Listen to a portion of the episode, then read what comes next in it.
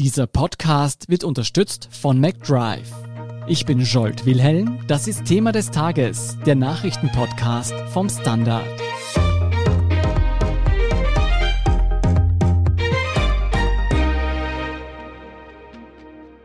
Donald Trump hat die US-Präsidentschaftswahl gegen den demokratischen Herausforderer Joe Biden verloren. Das Problem daran, Trump will es nicht wahrhaben und wehrt sich mit allen Mitteln dagegen. Wie sich Trump mit Hilfe der Republikaner tatsächlich an der Macht halten könnte, wie die neue Regierung mit Trump verfahren sollte und was dieser politische Ausnahmezustand in der US-amerikanischen Gesellschaft anrichtet, erklärt Erik Frei vom Standard. Erik, Donald Trump hat allen veröffentlichten Zählungen nach die US-Wahlen verloren. Wie geht er eine Woche nach der Wahl mit dieser Niederlage um? Ganz einfach, Realitätsverweigerung. Also Trump vom ersten Moment hat gesagt, ich habe gewonnen. Er hat ja im Vorfeld auch schon gesagt, ich kann diese Wahl nicht verlieren. Wenn ich sie verliere, dann war es Wahlbetrug. Und jetzt bleibt er bei dieser Linie, ich habe nur verloren, weil es Wahlbetrug ist. In Wirklichkeit bin ich der Gewinner.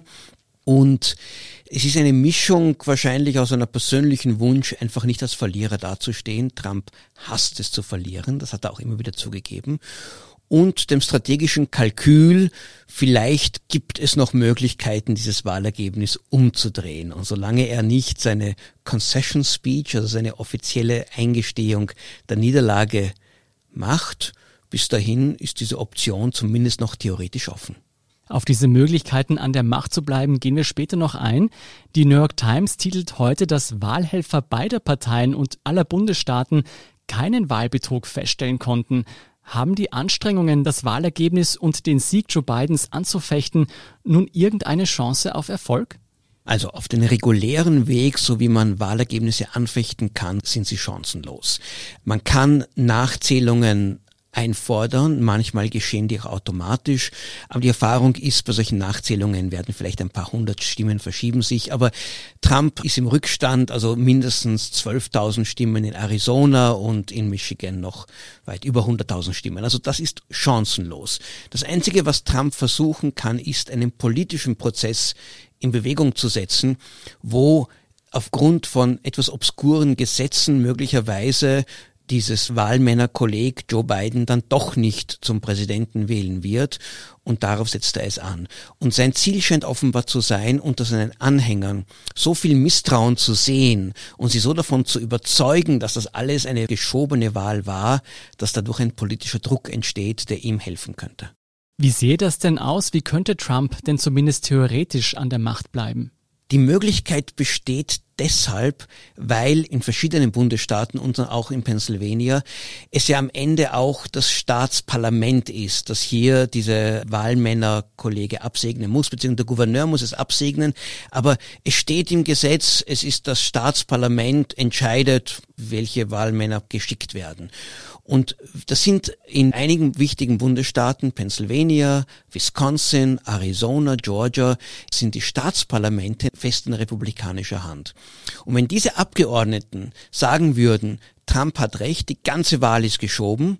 Wir erklären die Wahl für ungültig und schicken Delegierte ins Wahlmännerkolleg, die Trump unterstützen dann könnte das theoretisch dazu führen, dass am Ende dort Trump die Mehrheit hat. In Pennsylvania und in Wisconsin gibt es Gouverneure, die Demokraten sind. Die würden sich dagegen stellen. Die würden wiederum sagen, nein, die Delegierten müssen die Leute sein, die für beiden stimmen. Dann tauchen dort zwei Gruppen von Delegierten auf. Dann entsteht eine Verfassungskrise. Dann wird es sehr, sehr kompliziert. Am Ende könnte es sein, und das ist alles ein sehr theoretisches Szenario, aber ein mögliches, müsste der oberste Gerichtshof entscheiden. Und wie wir alle wissen, im Supreme Court haben republikanische nominierte Richter heute eine sehr klare Mehrheit. Und darauf offenbar setzt es Trump und seine, einige seiner republikanischen Verbündeten es an. Das klingt doch nach einem sehr komplizierten Plan. Schauen wir mal, ob er aufgehen wird. Muss ehrlich sagen, Trump erinnert mich in diesen Tagen doch an das Märchen vom Kaiser, der unwissentlich keine Kleider mehr trägt.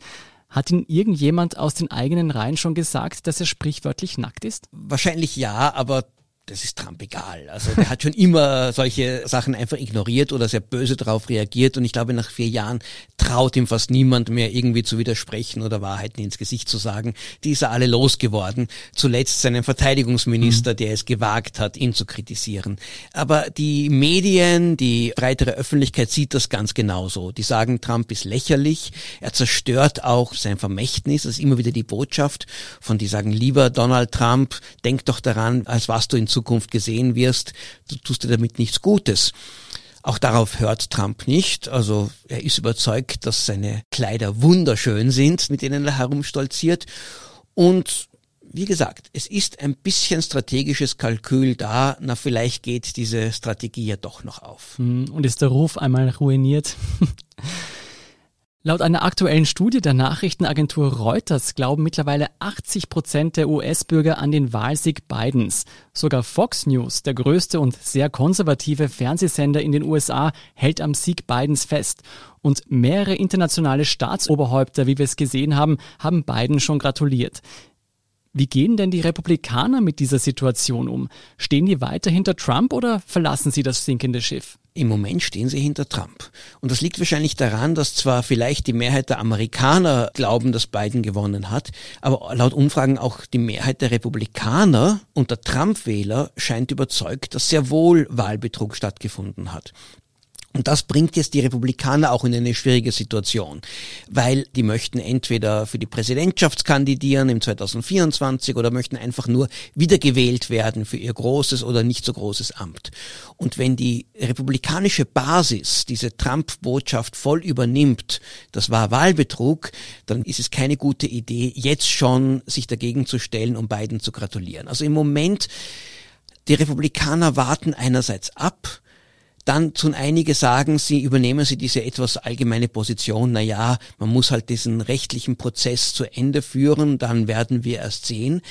Einige aber gehen einen Schritt weiter schon und übernehmen die mehr vom Wahlbetrug oder, wie das sein Außenminister Pompeo gestern gesagt hat, ist, äh, als er gefragt wurde, ob es nicht ein Problem ist, wenn es keinen glatten Übergang zur neuen Regierung geht, sagt er, ich sehe da gar kein Problem, es wird einen sehr glatten Übergang zur zweiten Amtszeit von Donald Trump gehen. Dabei hat er so ein seltsames, zynisches Lächeln aufgesetzt. Das wurde interpretiert als er meint es ja nicht ernst. Mhm.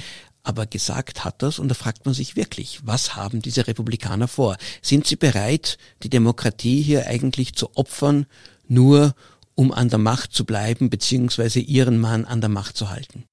Die andere Frage ist ja auch, wie die kommende demokratische Regierung mit Trump verfahren sollte. Er wird der Korruption und des Amtsmissbrauchs verdächtigt. Es gab ja auch ein Impeachment-Verfahren gegen ihn, hat diverse Zivilverfahren gegen sich laufen. Hältst du es für realistisch, dass Trump letztendlich im Gefängnis landen könnte? Also möglich ist es. Aufgrund all das, was er nicht nur in den vier Jahren, sondern auch in den Jahren davor getan hat und was jetzt auch sehr intensiv von der Justiz, vor allem in Bundesstaaten, verfolgt wird, ist es eine Möglichkeit. Wir wissen, die amerikanischen Gesetze sind sehr streng. Wenn man dann verurteilt wird, dann kann man auch langjährige Haftstrafen ausmachen wirklich vorstellen kann ich es mir nicht. Mhm. Ich glaube, irgendwo auf dem Weg dorthin wird etwas doch passieren, was uns davon abhält. Und wahrscheinlich man darf da auch nicht die eigene Schadenfreude mit realistischen Prognosen vermischen. Und ich denke mir auch, wahrscheinlich wäre es nicht sehr gut für Amerikas, wenn dieser Präsident, der von fast der Hälfte der Wähler gewählt wurde und von einem großen Teil von denen auch noch immer bewundert und vergöttert wird, wenn der im Gefängnis landet. Das würde man als wirklich als die Art von Bestrafung des politischen Gegners sehen, der eigentlich sonst in dysfunktionalen Demokratien oder Diktaturen stattfindet. Vielleicht auch deshalb sprechen ja US-Politikjournalisten schon davon, von diesem Szenario, dass Trump von Biden begnadigt werden könnte. Was ist da dran? Wieso sollte der neue Präsident das tun? Ja, also das frage ich mich auch. Sehr realistisch ist das nicht. Vor allem sicher nicht im Vorhinein. Also so wie damals Gerald Ford, der Nachfolger von Richard Nixon, hat Nixon begnadigt, bevor das überhaupt vor Gericht ein Verfahren kam. Das wird Biden keinesfalls tun. Ich könnte mir höchstens vorstellen, dass wenn Trump wegen einer Sache verurteilt wird, die jetzt nicht so dramatisch schwerwiegend ist, das kann eine Steuerdelikt sein, das kann irgendetwas sein, dass dann Biden als großzügiger Versöhner auftritt und sagt, nein, ich möchte nicht, dass mein Vorgänger im Gefängnis landet, ich begnade ihn oder ich verändere irgendwie das Urteil. Aber das sind sehr viele Wenn, Wenn, Wenns, die mhm. auf dem Weg dorthin sind. Ich frage mich nur, was er davon hätte, weil würde eine Begnadigung nicht genau das bestätigen, was viele Millionen US-Amerikaner Trump vorwerfen, nämlich so zu tun, als würde er über dem Gesetz stehen? Wäre das nicht exakt das falsche Exempel im Sinne einer funktionierenden Demokratie? Naja, das Recht der Begnadigung durch den Präsidenten ist ein Teil des Rechts. Also man steht damit noch nicht über dem Recht, wenn man vom Präsidenten begnadet wird. Es ist ein nicht sehr wahrscheinliches Szenario.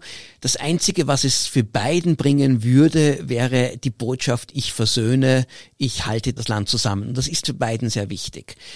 Aber bis dorthin, da wird noch sehr viel Wasser den Potomac äh, herunterfließen.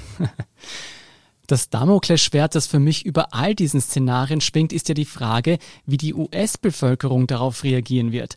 Befragungen von US-Medien im Anschluss an die Wahl haben gezeigt, dass Trump sein Narrativ vom Wahlbetrug zumindest an seine Anhängerschaft sehr erfolgreich gebracht hat. Das hast du ja auch schon gesagt. Denkst du, die vielen Trump-Fans werden eines Tages eines Besseren belehrt werden können oder könnte das noch zu einem echten gesellschaftlichen Problem werden? Die gesellschaftliche Spaltung ist da und die Überzeugung, dass die Medien, dass die Institutionen des Staates Feinde des Volkes sind, ist in der Trump-Welt sehr, sehr weit verbreitet. Ich glaube, so wie Trump das auch anlegt, dass er das ja dauernd weiter betreibt und davon auch nicht abkommen wird, diese Wahlbetrug-Narrativ fortzusetzen, dass sehr viele seiner Anhänger fest daran glauben werden und diese Überzeugung auch auf ewig behalten werden. Trump wurde durch Wahlbetrug seines Amtes beraubt. Wie sie dann darauf reagieren, ist eine andere Sache. Ich meine, sie sind ja ohnehin schon voll von diesem Misstrauen gegenüber anderen überzeugt und trauen keinen Medien und anderen nicht. Ob sie deshalb zur Waffe greifen, wie das manche befürchten und eine Art von Aufstand machen, das weiß man nicht. Bisher sind die Sorgen von bewaffneten Auseinandersetzungen sind nicht eingetroffen. Aber natürlich schadet es einer Gesellschaft sehr stark, wenn ein Teil des Landes überhaupt die Realität nicht wahrnehmen möchte und daran glaubt, dass man Opfer einer ganz großen Verschwörung ist. Noch schlimmer wäre es allerdings, wenn Trump mit all seinen Manövern durchkommt und mhm. tatsächlich am 20. Jänner wieder angelobt werden kann. Ich glaube, dann würden Millionen von Amerikanern das nicht mehr hinnehmen und dann hätten wir wirklich eine ganz, ganz explosive Situation in dem Land. Das könnte tatsächlich unangenehm werden. Sag mal, Trump ist ja ein regelmäßiger Gast bei Fox News und auch bei Facebook und Twitter hat er Dutzende Millionen Follower. Denkst du, Trump wird auch in Zukunft die konservative Galionsfigur bleiben oder wird er mit dem Ende seiner Präsidentschaft doch immer irrelevanter werden? Also er legt es darauf an, sollte es ihm nicht gelingen, Präsident zu bleiben, dass er zumindest dann eine ganz laute Stimme in der amerikanischen Politik bleibt. Die Twitter-Follower bleiben ihm alle, das ist sein persönliches Konto. Er hat auch ein neues, also sogenanntes Political Action Committee gegründet, mit dem er weiter die republikanische Politik auch mit beeinflussen möchte. Er wird weiterhin ein beliebter Gast auf Fox sein und auf anderen rechten Medien. Stumm wird er sicher nicht sein und man geht davon aus, dass er nicht nur präsent sein wird, sondern auch die Politik bei den Republikanern mitbestimmen wird. Zum Beispiel die Frage bei Vorwahlen, welcher Kandidat wird gewinnen. Wenn er sich dann hinter einen stellt, dann hat er bessere Chancen, dann nominiert zu werden. Und das ist genau der Grund, warum so viele Republikaner ihm jetzt nicht den Rücken kehren, weil sie wollen nicht auf seine sogenannte Shitlist geraten, mhm. wo er dann sich zum Feind erklärt und du dann wahrscheinlich in der republikanischen Politik, aber auch in rechten Medien und anderswo überhaupt keine Chance mehr hast. Mhm. Hältst du es also für realistisch, dass Trump 2024 wieder zur Präsidentschaftswahl antreten wird? Dass er es möchte, ist ganz gut vorstellbar, wenn er diesmal doch weichen muss. Und ich glaube, wenn er wirklich es darauf anlegt und sagt, ich will das, dann stehen seine Chancen auch sehr gut. Auch weil sich wahrscheinlich dann sehr wenige trauen werden, auch gegen ihn anzutreten. Da entsteht so eine Eigendynamik. Also ja, die Chancen sind absolut da. Er wäre dann, glaube ich, 78. Das ist schon recht alt, aber Biden ist jetzt 77. Wenn Biden angelobt wird, ist er auch 78. Also das ist jetzt im Moment kein Argument. Und wie wir im Wahlkampf gesehen haben, er ist doch gesundheitlich ziemlich rüstig. Also diesen Wahlkampf mit all diesen Auftritten nach seiner Covid-Erkrankung durchzuführen, war schon eine Leistung. Wenn Trump allerdings wirklich von den verschiedenen Gerichtsverfahren, die ihm jetzt drohen, in die Zange genommen wird, wenn ihm möglicherweise doch auch Gefängnis drohen, dann könnte die Stimmung doch irgendwann gegen ihn kippen. Das liegt auch ein bisschen daran, Trump sieht sich gern als Opfer mhm. und das ist auch relativ beliebt bei seinen Leuten. Aber letztlich wollen diese Trump-Anhänger auch, die wollen keine Verlierer sehen. Und mhm. wenn einmal Trump als echter Verlierer dasteht, dann könnte es schwierig für ihn werden. Hm. Wir werden es auf alle Fälle beobachten. Vielen Dank, Erik Frei, für diese Einschätzungen. Sehr gerne. Wir sind gleich zurück.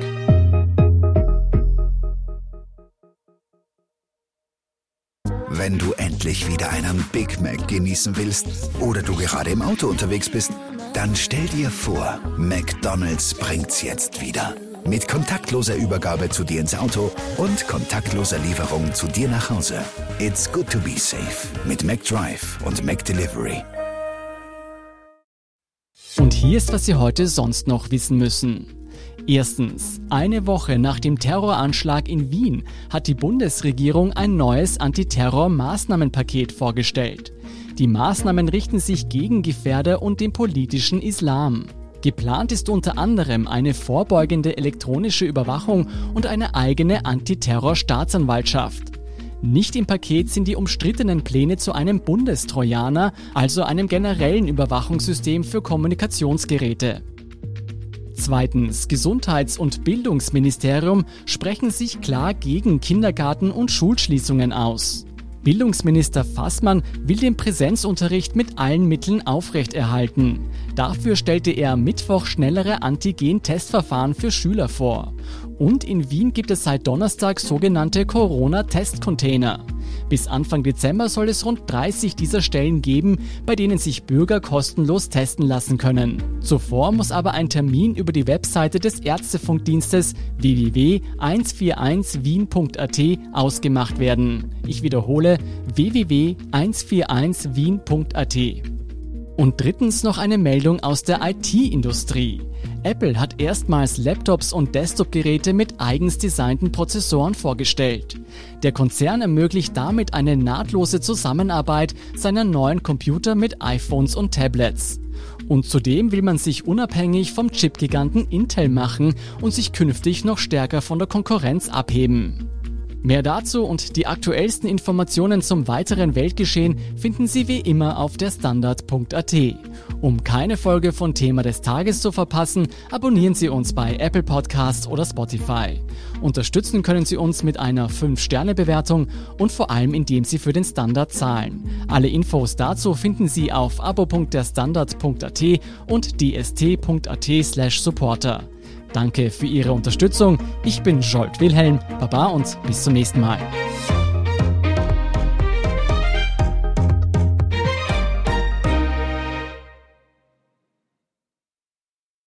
Wenn du endlich wieder einen Big Mac genießen willst oder du gerade im Auto unterwegs bist, dann stell dir vor, McDonald's bringt's jetzt wieder. Mit kontaktloser Übergabe zu dir ins Auto und kontaktloser Lieferung zu dir nach Hause. It's good to be safe mit McDrive und McDelivery.